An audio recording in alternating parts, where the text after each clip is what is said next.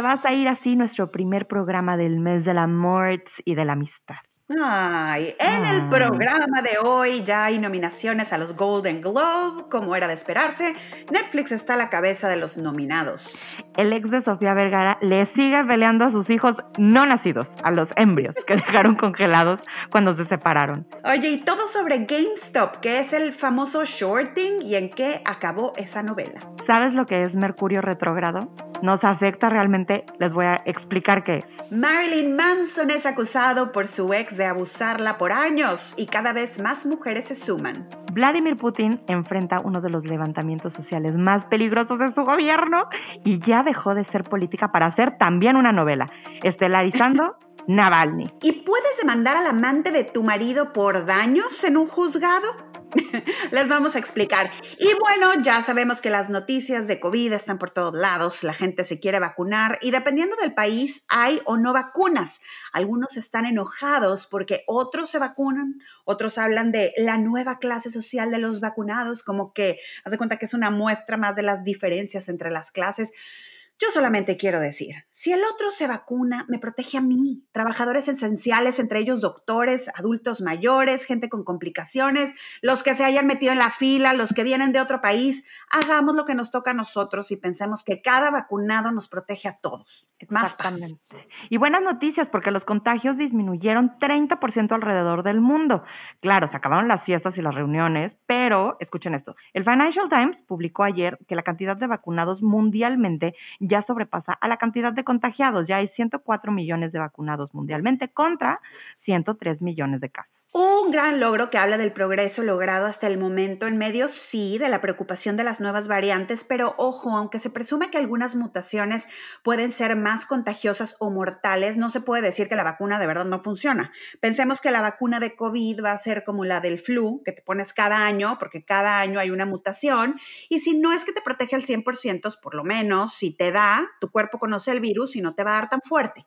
Así es que buenas noticias, siento yo. Exactamente, buenas noticias. Oigan, y también bueno, sin entrar mucho en detalles, pero los gobiernos de todos los países, unos antes que otros y después, van a tener que hacer accesible la vacuna para toda la gente. Así que lo único que les podemos decir es paciencia, ni modo.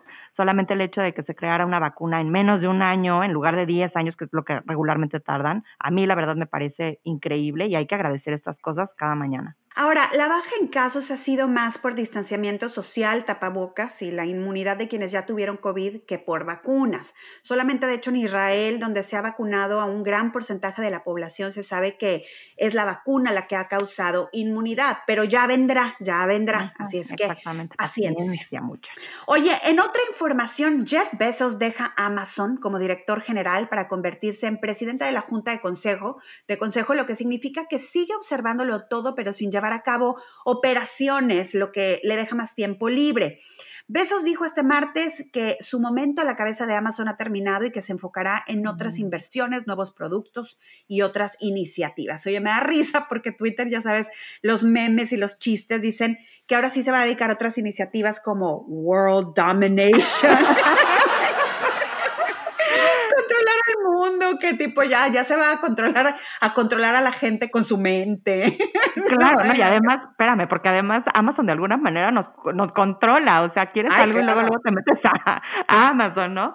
Oye, Andy Jassy, su mano derecha y quien dirige el Cloud Computing Division o Web Services, o servicios de la web o del Internet, o sí, de la web, se queda a cargo y a la cabeza de Amazon, que por cierto, es un área muy lucrativa de la empresa. Jeff Bezos tiene una fortuna personal, Teresa, de 188 mil millones de dólares. Y ya había estado delegando y, separándose del día a día del negocio para dedicarse a proyectos personales.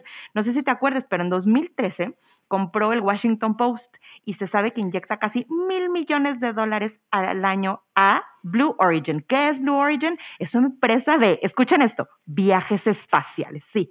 O sea, se escucha de los supersónicos, se escucha del futuro, pero en una de esas nos da la sorpresa de que ya tiene un hotel en la luna. Oye, aparte, es que Jeff Bezos se divorció hace dos años de su esposa Mackenzie, solo meses después de cumplir 25 años de casados y se convirtió entonces en blanco de los tabloides rosas cuando empezó una relación con Lauren Sánchez, que es una presentadora de televisión a quien conoció en un evento de cine para Amazon. ay, quiero que una cosa de esas me pase a mí. Bueno, eso fue un escándalo, o sea, el escándalo no quiero que me pase, porque eso sí fue un escandalazo, porque poco después de iniciado el romance, el National Enquirer,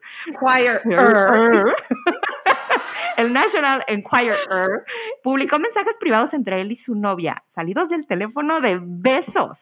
O sea, bueno, en, en, en, entonces él abrió una investigación sobre quién había intervenido su teléfono y acusó a la revista de extorsión y amenazas de sacar a la luz selfies de, como decía la revista, áreas debajo del cinturón. Así es. Dejó entrever, de hecho, que se había tratado del príncipe de Arabia Saudita, Mohammed bin Salman, que resulta que recientemente le había enviado un texto y que desde ese mensaje habían logrado meterse a su iPhone. En aquel entonces, fíjate, bin Salman estaba furioso por la cobertura que el Washington Post, propiedad de Besos, le estaba dando a la muerte de un reportero del periódico que apuntaba directamente a él. Resulta que autoridades árabes llevaron al reportero de apellido Khashoggi a la Embajada de Arabia Saudita en Istambul y ahí lo torturaron y lo mataron. Hay de hecho un video donde salen con bolsas oscuras. Parece que lo cortaron así en cachitos. Ay, porque la gente está muy mal. Bueno, el National Enquirer también era aliado de Trump, acérrimo enemigo de Jeff Bezos, la kriptonita de Jeff Bezos, el ex Luthor de Jeff Bezos. Y a esto se vio también como un intento por favorecer congraciarse con Trump. La revista aseguró que el que le había proporcionado las fotos era el hermano de Lauren Sánchez, o sea, de la novia, a cambio de 200 mil dólares. Total, que ya no se supo más. Al parecer la relación sigue viento en popa, se aman, se adoran y ahora habrá más tiempo para seguir recorriendo el mundo en yates masivos, no te Oye, dicen que la vida de Jeff Bezos ha cambiado mucho. O sea, con McKinsey, estaba leyendo yo eh, en relación a ellos, con la esposa, unos, ya sabes, managers de un antro, de un restaurante antro en Miami, estaban diciendo que así como Super Tetazo había rentado una mesa online, ya sabes, así como por Open Table, y que ahora que anda con la Lauren Sánchez llega en yates por el área del agua y así, ya sabes, todo arregladísimo, como que le entró un segundo aire de plano. Pues como los grillos que platicábamos. Les gusta andar haciendo ahí mucho ruido. Segundo aire de grillo, de saltamontes. Oye, Teresa, ya nos llegó la tarea. Y también a ti, Felipe, ponte, ponte abusado, a nuestro productor Felipe. Ya llegó la tarea, ya están las nominaciones de los Golden Globes y ahora sí hay que sentarse a ver la televisión. Netflix tiene 42 candidaturas, entre las que lideran Mac con seis nominaciones y, por supuesto, que The Crown Ahora sí. la línea entre la televisión y el cine ya casi completamente borrada por las plataformas de streaming. Antes la tele, pues en la tele veías pues la televisión, ¿no? Series, en nuestro caso en México, pues las telenovelas, este, programas unitarios y las películas, pues te ibas al cine el fin de semana. Ya no, ya todo se ve en streaming en tu casa y sobre todo ahora con esto del COVID. Bueno, total que Ahora, dos de cinco nominadas a mejor película son de Netflix. Hay tres mujeres en las nominaciones a mejor dirección, que esto me parece muy importante. Amazon también, por su parte, tiene siete nominaciones que incluyen a tres para Sasha Baron Cohen por la secuela de Borat Subsequent Movie Film, que incluye también aquí una nominación para la clase de su hija, para María Bacalova. qué bruta, ¿eh? O sea, de veras, porque fingir que eres la hija de Borat en la vida real, ¿no? O sea, salirte a, pretender que eres la hija de este señor. En la película la anda vendiendo. Entonces, imagínate la cantidad de cosas a las que se enfrenta. Bueno, quienes la vieron, es el tipo de películas que a mí no me gustan, pero al verla, o sea, la tienes que ver porque es impresionante, ¿no? En fin, Oye, la gente enojadísima porque Emily in Paris aseguró dos nominaciones a Mejor Serie de Comedia y Lily Collins a Mejor Actriz. Y fue tanto el enojo en Twitter que de verdad me senté a poner el primer episodio de, esta serie. Qué mala es. O sea, Lore, sí. estoy de acuerdo. O sea, sí estoy de acuerdo que no. Porque decían, pero ¿cómo es posible que I May Destroy You, que es otra serie, o Insecure, que es otra serie también, que dicen que está muy maravillosa, la verdad es que no las he visto, que cómo es posible que no las hayan mencionado y que Emily in Paris esté nominada. De verdad, ni pie ni cabeza, para mí es como cualquier otra cosa. Ella no hace su mejor actuación. De hecho, a mí me, dieron ganas de ver esta de Emily in Paris y dije, no puede estar tan mala porque yo vi a Lily Collins en Mank y hace un gran papel. Entonces, bueno, no sé, pero a mí también me enojaría. Te voy a decir una cosa. Eh, siento que mm, Lily, Collins, eh, Lily Collins tiene como el superpoder de ser muy buena o muy mala en lo que hace. ¿No? O sea, es o blanco o negro, la verdad. Es que también tiene que ver mucho la historia y quién te dirija. No sabemos eso. O sea, los actores casi siempre dicen es que la dirección lo es todo. Entonces, no sé, a lo mejor te piden como, sé más suave, más natural y, ay, too much too much suave, too much natural. O sea, no sé, a mí no me encantó. Sí, no, bueno, a, mí tampoco, la verdad. Eh, Riz Ahmed está nominado por The Sound of Metal y Kaylee Cuoco también está nominada por The Fly Attendant, que ahí sí estoy completamente de acuerdo. Se echan unas caras de preocupación que me daban toda la ansiedad del mundo. Recordemos que Kaylee Cuoco estuvo durante 12 años en The Big Bang Theory y jamás fue nominada. Por su parte, Jason Sudeikis, Sudeikis, está nominado a Mejor Actor por Ted Lasso. Teresa, qué gran serie Ted Lasso. Está bonita, Me urge verla. Es, está chistosa, es, es una gran, gran serie. Si no la han visto, véanla. Este, y bueno, pues la ceremonia va a ser la número 78, que se va a llevar a cabo el día 28 de febrero en las dos costas y los va a conducir la pareja dinámica de la comedia, Tina Fey y Amy Poehler. Entonces, bueno, pues ahí lo vamos a ver. ¿Sabes qué estaría bueno? Hacer un live de eso. Y de, estarlo viendo, ¿verdad? no es mala idea. Oye, que por cierto, Netflix enfrenta la primera demanda por parte de un actor, Timothy Hurl, de la serie Stranger Things. Fox News publica que él interpreta a un Demagorgon, que es el monstruo, o sea, no se ve. no se ve. Y la verdad, pues no, o sea, no sé, yo no lo conocía, de hecho le busqué la cara y nunca, pues no, obviamente, está disfrazado. Oye, lo que me llamó la atención es que demanda porque asegura que la empresa no los está protegiendo lo suficiente contra el COVID en el área de trabajo. Esto para una nueva atracción para la que están ensayando. Y resulta que Netflix, en sociedad con Secret Cinema y Empyrean Production Services, está preparando un show. Fíjate qué raro, ¿no? O sea, bueno, o qué creativo. Están preparando un show en un estacionamiento donde la gente, previo pago de boleto, se mueve de estación en estación y los actores están como recreando escenas de la serie que fue todo un éxito, ¿eh? Me parece que, bueno, no sé, pero yo creo que esto está relacionado al rumor de que Netflix está pensando en crear parques de diversiones tipo Disney, con atracciones basadas en series, o sea, en sus series originales. Muy interesante. Imagínate que el mundo de Bridgerton, los actores ahí todo el día reproduciéndose. no, no, bueno, está bien, Ay, no, no, no. no. The life cycle of human beings en Bridgerton, cómo se hacen los bebés todo el día.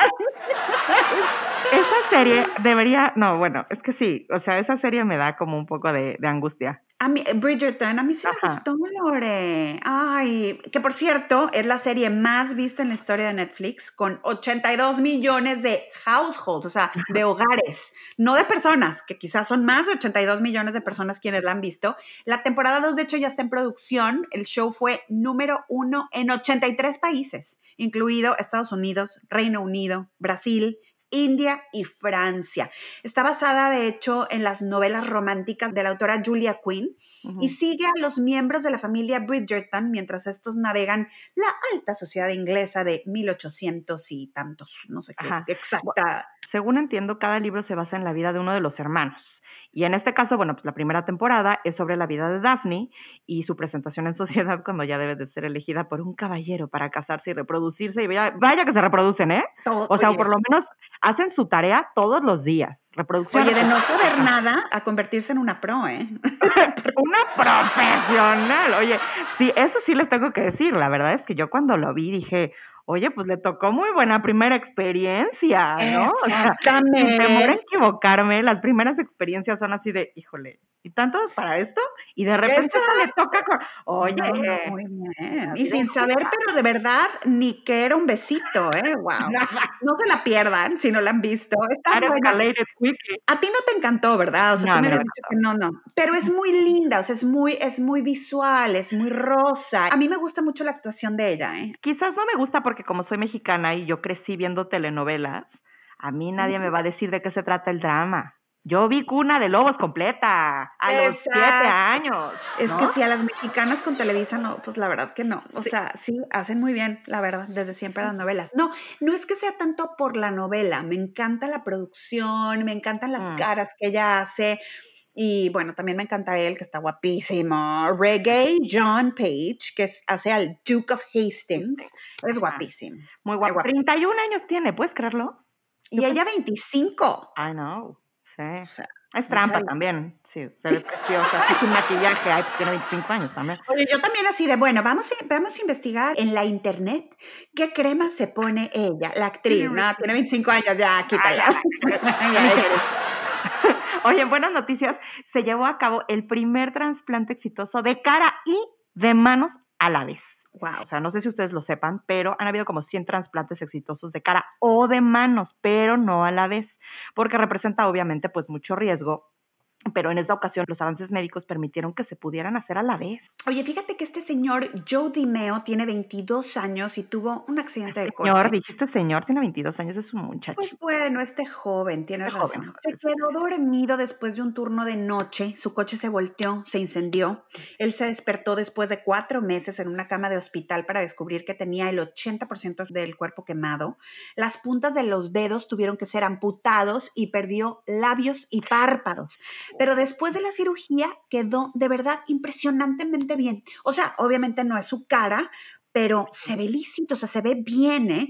Un grupo de 114 especialistas trabajaron durante 23 horas, que de hecho es un tiempo récord para una cirugía de estas proporciones. Así es que me parece de verdad increíble también una de esas cosas que hay que agradecer de vivir en el hoy, que los médicos puedan hacer esto, Lore. Sí, totalmente. Les vamos a subir una foto a nuestras redes sociales, síganos como arroba te vas a ir así para que, para que lo puedan ver. Y bueno, también en temas, en temas médicos, ah, Sofía Vergara, Sofía Vergara ganó una demanda contra su ex prometido Nick Loeb sobre la custodia de embriones custodia de embriones que tienen congelados y para los que contribuyeron cuando eran novios y estaban listos para casarse y se amaban desde el fondo de su corazón. Ahora, de acuerdo con Fox News, la pareja se sometió a fertilización in vitro con la idea de convertirse en padres a través de un vientre de alquiler, pero algo como lo que hizo Kim Kardashian con sus últimos siete hijos, pero fracasaron en el primer intento.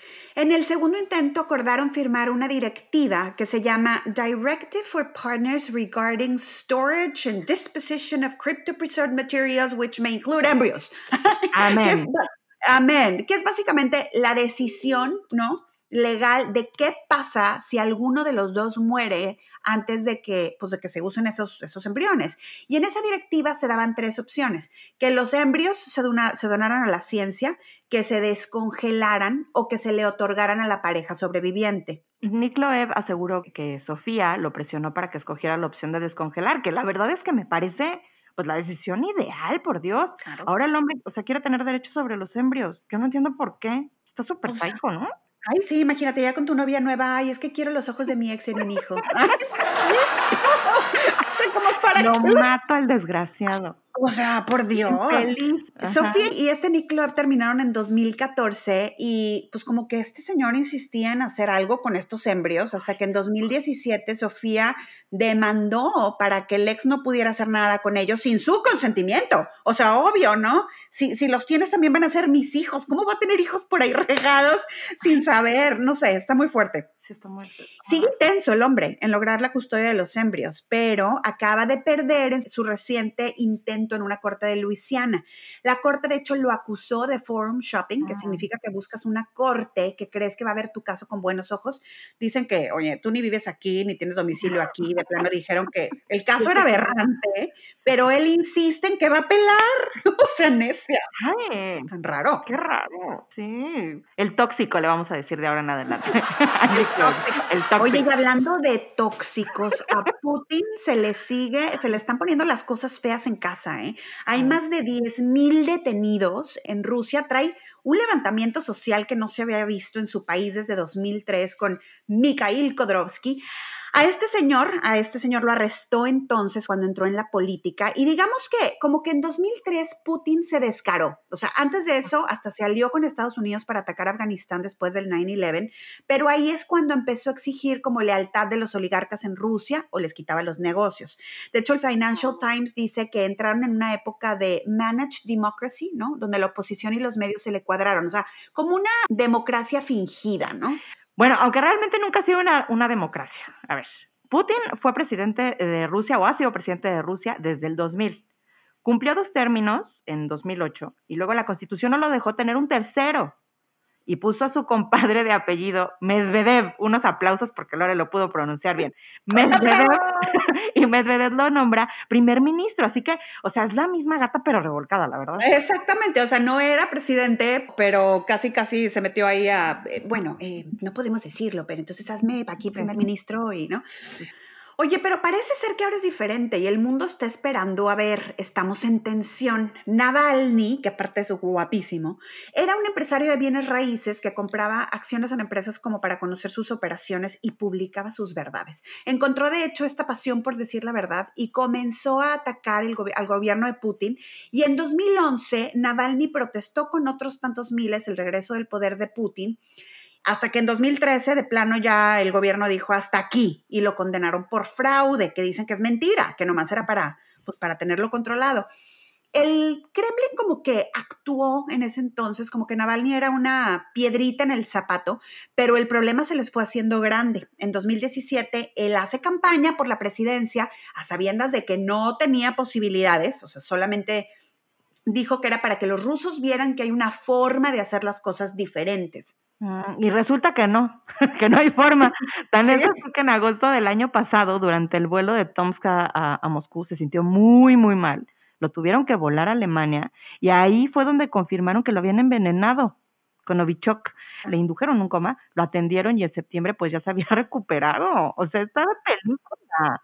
Aquí es donde se pone súper interesante. O sea, Navalny, claro, culpa a Putin directamente, pero expuso a los agentes del FSB, una agencia de inteligencia que además Putin personalmente presidió, se hizo pasar por un agente en una llamada grabada y ellos ahí aceptan haberlo envenenado. O sea, hasta dan así como detalles específicos diciendo que el agente Novichok lo pusieron en la etiqueta de su ropa interior. O sea, literal, ya no puede confiar ni en su ropa interior. O sea, Está muy grueso. Sí. De hecho, Putin hasta dice en vivo y a todo color en una conferencia, claro que no fuimos nosotros, si lo hubiéramos querido matar, lo matamos.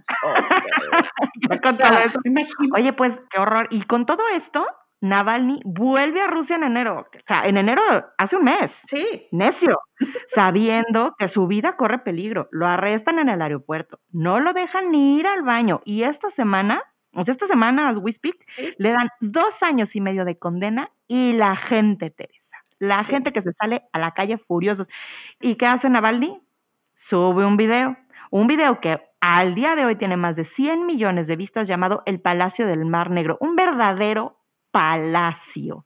El video dura más de dos horas donde muestra el lujo y el derroche en el que vive Putin en este palacio donde aseguran que ha invertido mucho del dinero que le donan, entre comillas, los oligarcas a modo de, pues, pues de moches, ¿no? Payola le diríamos en México. Y no está solo en su demanda por una Rusia democrática sin Putin. Navalny se ha asociado en, este, en esta protesta con Bellingcat, que es una llamada Open Source Investigative Agency, Investigative Agency, no sé cómo se diga, eh, que es una agencia de investigación fundada por un inglés en busca de la verdad. De hecho, una investigación por esta, por esta agencia Bellingcat fue la que dio a conocer que agentes rusos siguieron durante meses a Navalny y mostraron hasta boletos de avión y llamadas que demuestran que fueron ellos los que lo envenenaron. O sea, qué grueso. Lograron conectar el envenenamiento con el Kremlin. O sea, me encanta porque han hecho una labor de demostrar lo que dicen por primera vez en un, en un mundo donde todo es secreto, ¿no? Claro, y lo, bueno, miren, long story short, esto es mala prensa para Putin, quien ya desde que anexó a Crimea,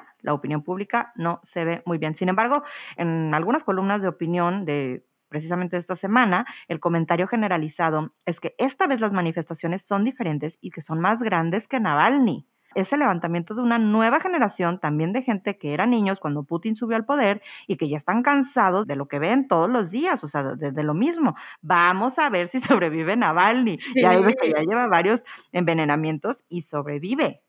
Esta sí es una verdadera novela que ni televisa, ¿eh? No, exacto. Oye, Teresa, bueno, vámonos a las rapiditas. Para quienes gusten de un buen teatro en español, entren a la página teatrix.com para disfrutar del mejor y gratis teatrix.com. La policía francesa tuvo que interrumpir una orgía de 81 personas al sur de Francia por violar las reglas de distanciamiento social. Oye, aunque no pusieron resistencia, fueron multados 135 euros cada quien. Les dijeron, mira muchachos, ya nada más que se vacunen, se juntan. Ahorita no. Ahorita no, joven, espéreme tantito. La esposa de Armie Hammer rompió el silencio finalmente. Elizabeth Chambers apoyó a toda víctima de abuso sin culpar a su ex y agradeció el respeto del público, asegurando que lo único que quiere es cuidar la salud mental de sus hijos y pues tiene razón.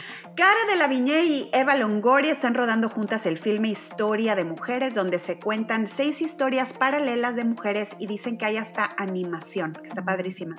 No se podrán echar porras en los Juegos Olímpicos a celebrarse en Japón debido a las estrictas medidas de higiene. No más que no entiendo eso que tiene que ver si traes tapabocas. O sea, si puedes gritar, ¿no?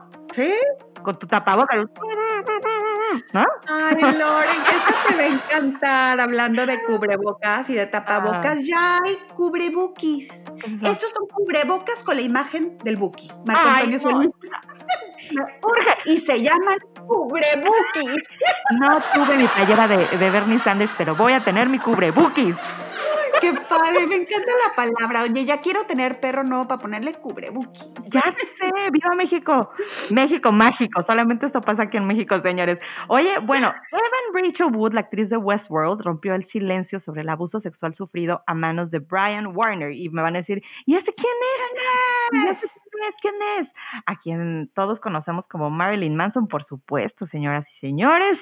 Evan Rachel Wood dice que tenía 18 años cuando Marilyn Manson y ella se conocieron él enamoró, que en inglés le dicen como grooming, que es como... Convencerla, enamorarla. Me encanta la palabra convencer cuando te enamoras, ¿no? Para el sinónimo. Es como enamorarte para lograr un beneficio sexual, ¿no? Exactamente, pero bueno, que al final él abusó terriblemente de ella por años y ahora ella ya había dicho en, en entrevistas anteriores que un exnovio le había abusado, pero es hasta ahora que da nombres y que asegura que este hombre le lavó el cerebro para someterla y para tenerla, pues así, sometida durante años. Oye, no está sola. Otras mujeres como la fotógrafa Ashley Walters, la modelo Sarah McNeely, la activista Love Bailey, también contaron su historia con el cantante rockero y muy polémico. O sea, me impresiona cómo su papel en Westworld, el de Evan Rachel Wood, es el de una robot que está en un mundo ficticio, ¿no? Tipo un Disneylandia, pero ahí la gente con dinero puede ir a matar, a abusar, a pegar, a golpear. Y están como, pues son robots, no sienten, los matan y los reviven y de tal, ¿no? Y parece mucho como esta historia. Sí, mucho. Marilyn Manson ya contestó a través de sus redes sociales y se defendió diciendo que todas sus relaciones han sido consensuales con gente que piensa como él, como diciendo, o sea, yo sí estoy medio loco, pero pues ella también. De hecho, Dita Bontis estuvo casada con él, que yo soy muy fan de Dita Bontis, y ella también eh, se manifestó diciendo que su relación fue traumática y llegó al divorcio por una infidelidad y por abuso de drogas, pero que ella no se identifica con los hechos manifestados online, y bueno, nunca menciona el nombre de, de Van Rachel Wood. La verdad es que Dita Bontis hay algo es que es muy es muy nice como para dar sus declaraciones, pero ella sí también ya había que la habían abusado. Oye, mira, por lo general uno siempre tiene que luchar contra tener prejuicios por cómo la gente se ve, ¿no? Y yo creo que es un, es un ejercicio que todos como gente civilizada tenemos que hacer, ¿no? Nada más que con Marilyn Manson, pues, ¿cómo le haces? O sea, ahí sí es donde dices, híjole, o sea, sí, se ve como que abusa, ¿no? O sí es la imagen que yo tengo de un abusador. Imagínate que, o sea, que le presentas ese novio a tu mamá. Tienes 18, le dices, mamá, voy al cine. ¿Con quién? Ay, mira, con él. y se ve como Marilyn Manson. Con ese señor 10 años más grande que yo, que usa más maquillaje que yo, ¿no? Y unas plataformas más altas que las mías. Adiós. Y que usa, y que usa pupilentes blancos. Tipo, raro. O sea, mira, yo siempre lo veía como arte en el caso de Marilyn Manson y no, o sea, no me llamaba nada la atención porque digo, es un artista, él es un gran artista. Pero sí con estas cosas, o sea, se me hace súper fuerte. Oye, esta semana también ardió el mundo financiero, más por una forma de protesta que por dinero, pero bueno, también por dinero. En Wall Street y en el mundo financiero en general hay, digamos, para explicarlo de alguna forma, dos actividades principales, ¿no? Invertir, que es lo que conocemos como comprar acciones de una empresa esperando que ésta crezca en valor. Y el famoso shorting o ventas en corto, que es lo contrario de invertir. Bueno, si quieres dinero, pero apuestas a que una empresa va a perder valor. Sí, hay algunas empresas financieras que están leyendo señales de que una empresa esté muriendo y apuestan por eso. De hecho, la película Big Short se trata de eso. Y en este caso, algunos inversionistas vieron señales en la acción de las empresas de GameStop. GameStop es una empresa que vende videojuegos físicos, cuando los videojuegos ya se bajaron online y pues que tiene tiendas en moles. Ahora, como todos sabemos y ya lo habíamos platicado, los moles han estado cerrando casi al 50% de sus tiendas. Ahí un inversionista, pues obviamente ve esto y dice, ah, van a quebrar, voy a hacer shorting de la acción. Entonces, ¿qué hacen estos hedge funds? ¿No? Van a una empresa que renta acciones, sí, hay negocios que cobran intereses por prestarte la acción, los famosos brokers, y me rentan una acción de GameStop. La acción, por decirte, vale 100 dólares y yo la vendo en 100 dólares, ¿ok? Yo la rento por un dólar. Entonces, yo no tenía esos 100 dólares, nomás la renté y estoy esperando que la, que la empresa quiebre. Cuando la acción vaya en 50 dólares, la compro a 50, ya me dieron 100 antes y se la regreso a mi rentero, ¿no? Por 50. Si a mí me pagaron 100, ya gané 50, ¿va? Es legal, está permitido por la SEC, que es el Securities and Exchange Commission, que es este cuerpo regulador, y es una actividad que se ha hecho pues, durante muchos años. Exactamente. A ver, entonces, los famosos hedge funds o empresas de fondos de inversión hacen de estos negocios su presa. ¿Estamos todos de acuerdo? A partir de lo que les dijo Tere, sí, muy bien. Si no entendieron, regrésenle y regresen a este punto. Después de esto, rentan acciones de empresas que creen que van a quebrar esperando que la acción pierda su valor. ¿Qué ahora? ¿Qué pasa si esa acción sube en lugar de bajar? Sí. Ellos tienen una acción rentada, la tienen que pagar. O sea, si compraste en 100 y en lugar de bajar sube a 200, 300, 400 y no deja de subir, una acción que compraste en 100 la tienes que regresar en 400 pierdes 300 dólares en esa acción. Bueno, aquí es donde entra Reddit, que es una red social donde mucha gente se puso de acuerdo para invertir y poner dinero en la acción y así hacerla crecer. O sea, ellos sabían que la acción iba a subir si todos estaban unidos en esto. Y ahora, quienes habían apostado contra la empresa para ganar dinero estaban perdiendo dinero no por día, por minuto, por hora. Al final, el llamado shorting o compras cortas es una forma de hacer dinero pues con la miseria de otro. Y es una forma de especulación financiera donde te beneficias cuando al otro le va mal. Y estas empresas de fondo de inversión, pues la verdad es que han hecho muchos millones de dólares durante mucho tiempo con esta actividad.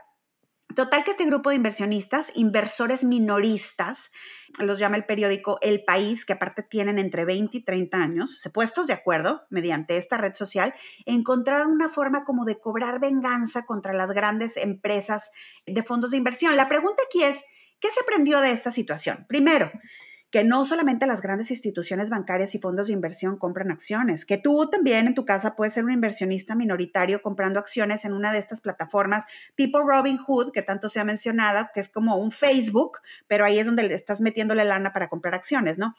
Segundo, aprendimos que sin importar el verdadero valor de una empresa, la acción puede ser inflada si mucha gente se pone de acuerdo, ¿no?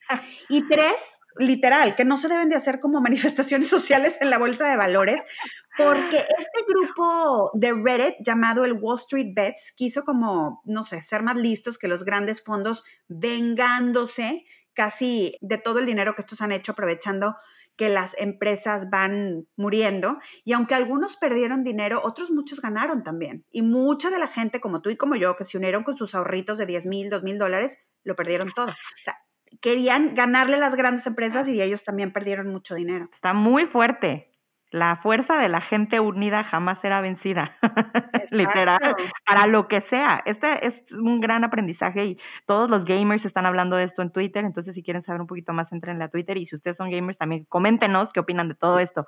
Oigan, a ver, Tere, Felipe, ¿están listos? Listos. En estos días la gente, si la gente no entendió lo que les querías decir, les pueden echar la culpa a los astros, porque del 30 de enero al 20 de febrero, Mercurio va a estar en can, can, can, Mercurio retrógrado. Ahora, es muy común escuchar esto y preocuparnos sin saber realmente por qué. ¿Tú sabes qué es esto? No, o sea, sí lo he escuchado, pero nunca realmente he entendido si afecta o no. Ajá. Bueno, pues nuestro Walter Mercado se nos fue sin explicarnos lo más básico de la astrología, que era el Mercurio retrógrado, pero como en este podcast somos muy comprometidas y ya nos echamos tres libros de astrología y dos artículos del New York Times, les vamos a explicar qué es lo que pasa durante este suceso astral. A ver. Bueno, en términos científicos se supone que Mercurio retrógrado es simplemente esta ilusión óptica que hace que desde nuestra perspectiva, o sea, desde la Tierra, parezca que el planeta estuviera retrocediendo, ¿no?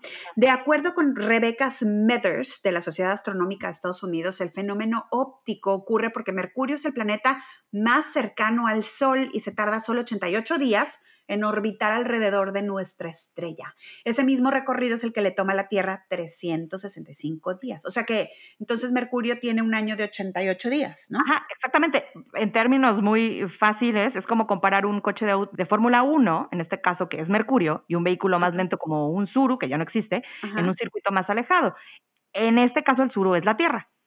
¿no? Sí. Esto también lo explicó así este Smithers.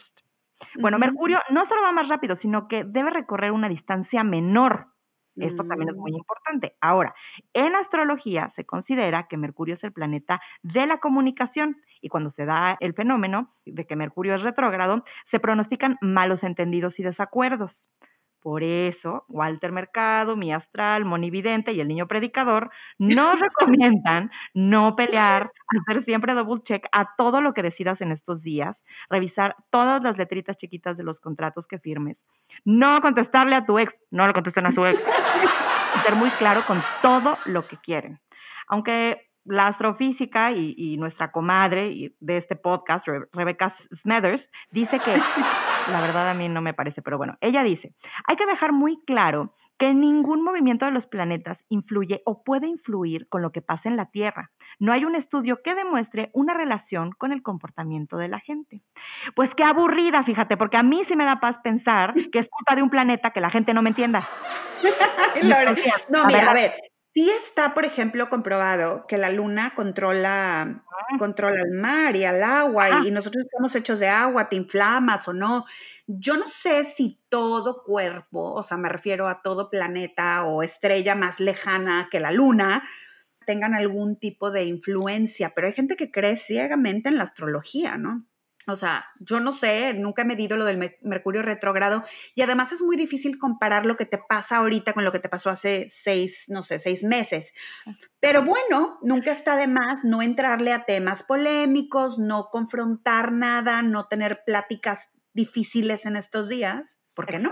Nunca está de más ser claros. Oye, Loren, otro tema. ¿Puedes demandar a la amante de tu marido por daños a tu matrimonio? Bueno, oye, es que si te pones a pensar, bueno, y les voy a contar de este artículo de la revista Elle, si te pones a pensar al final, lo que sucede cuando tú terminas una relación por otra persona es que se rompe un contrato. O sea, si fuera esto un negocio, ¿no? Y te rompen un contrato, tú tienes derecho a demandar. Entonces, a lo mejor tiene sentido. Bueno, resulta que la revista Elle publica este artículo de una mujer llamada Elizabeth Clark que demanda a la amante de su marido, Kimberly Barrett, por, se llama en inglés, alienation of affection, alienación de afecto, que es el término legal, de hecho, para describir el fin de una relación por una tercera persona. Y para que esto proceda en un juzgado, el demandante tiene que comprobar que había amor en la relación. O sea que, ojo, guarda tus mensajes con tu marido, donde te dice, te amo, eres el amor de mi vida. Las cartas, el te quiero llevar a París para estar solos tú y yo, para que siempre puedas, ¿no? Comprobar que había amor. Oye, resulta que aquí, pues en este caso, ¿no? Tienes que comprobar que la relación fue destruida por la maliciosa conducta de un tercero. Y estos casos son cada vez más raros en Estados Unidos, pero casi siempre gana la esposa, ¿eh? O sea, sí procede. En el caso de Elizabeth, ella cuenta, o sea, cuenta toda la historia, cómo conoció al marido, que se casaron apurados porque él es militar y estaba estacionado como en otro estado. Se compró un vestido en Coles, así rapidísimo, se hizo un pastelito de caja, ¿no? Invitó familia y ya. Él, dice ella, puso cuernos casi desde el principio. Ella también, de hecho, le puso los cuernos. Tuvieron hijos, se perdonaron. El matrimonio como que iba y venía entre pleitos, perdonarse y finalmente ella un día lo notó raro ya sabes, ¿no? Anda raro, se esconde para hablar por teléfono, no suelta el teléfono, ya sabes, se mete a bañar con el celular y Oye, total, lo confronta y ahí empieza, ¿no? El, el, principio del fin. Terminan ya la relación, pero como que en el ir y venir de los niños y del llorar y del seguir como, como terminando la relación, ellos tenían relaciones sexuales, ¿no? Se peleaban, ella lloraba y que otra vez tenían relaciones sexuales y él ya vivía con la otra chava, ¿eh? Pero pues ya sabes, esa, esa como zona gris de una relación. Y en el Inter, él le decía, es que yo sí te quiero, o sea, sí te quiero, pero tienes que entender que esto se terminó y yo sí te amo, y se quedaba a dormir y luego se iba con la otra. Total que un día la Kim nos sale con pancita. La, Kim. La Kim nos sale con su pancita y que el marido ahora sí se va y la deja y aquí Elizabeth se pone las pilas y lo demanda comprobando que en estos días grises de ir y venir, él le decía que la amaba y que tenían relaciones y que ella se metió, ajá, ella sí guardó todos los mensajes y comprobó en un juzgado que la mujer se metió en esa relación donde había amor. ¿no? Porque bueno, si ya él no te contesta o no te dice nada o ya de plano tienes un año sin tener mensajes, pues ya era como que pues eso se había acabado, ¿no? Pero un poco, también es la decisión de él, ¿no? Yo también no pelearía nada, por supuesto. O sea, si él se quiere ir, que ah, se vaya. sí, absolutamente. no, me, me, interesa que la gente nos diga si ellos lo harían. Así de, claro, que se hunda o allá que le llegue, ¿no? Yo, yo no lo haría. La Aquí lo que pasa es que ya en un juzgado te estás peleando por lana. Claro. O sea, te estás peleando por otras cosas, no es nada más así. Como que a nivel relación, el que no quiere estar, habiendo tantos seres humanos en esta tierra, porque tienes que estarle llorando a uno, ¿no? Claro. Y dos, oye, las relaciones ya son complicadas como para estar con una persona que no está ahí al 100 no, hombre, tener que andar convenciendo, qué horror.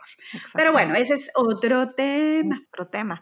Otro tema también es que la semana que entra inicia el segundo juicio político de Trump. Su defensa, sus abogados aseguran que él no tuvo nada que ver con el ataque al Capitolio, que su retórica, las declaraciones tan, controvertidas donde llama a sus seguidores a luchar hasta el fin, que muchos interpretaron como un llamado a armas, están protegidas bajo el primer artículo de la Constitución, la libertad de expresión. También, este, bueno, aseguraron que Trump en ningún momento intentó eh, dar un golpe de Estado para evitar que Joe Biden se convirtiera en presidente. Así que vamos a tener mucho que comentar la novela de Aung San Suu Kyi en Myanmar, completita el golpe de Estado, que no es novela, es política, pero como en Rusia, de verdad que parecen novelas. ¿eh? También, ¿por qué equivocarte y cambiar de rumbo así sea 10 veces es lo ideal? Así que los esperamos aquí para platicar de todo esto, espectáculos, acontecimientos de todo, risas y mucho más, sobre todo muchas risas. Lore, feliz de platicar contigo una vez más. Igualmente, hasta la próxima. Bye.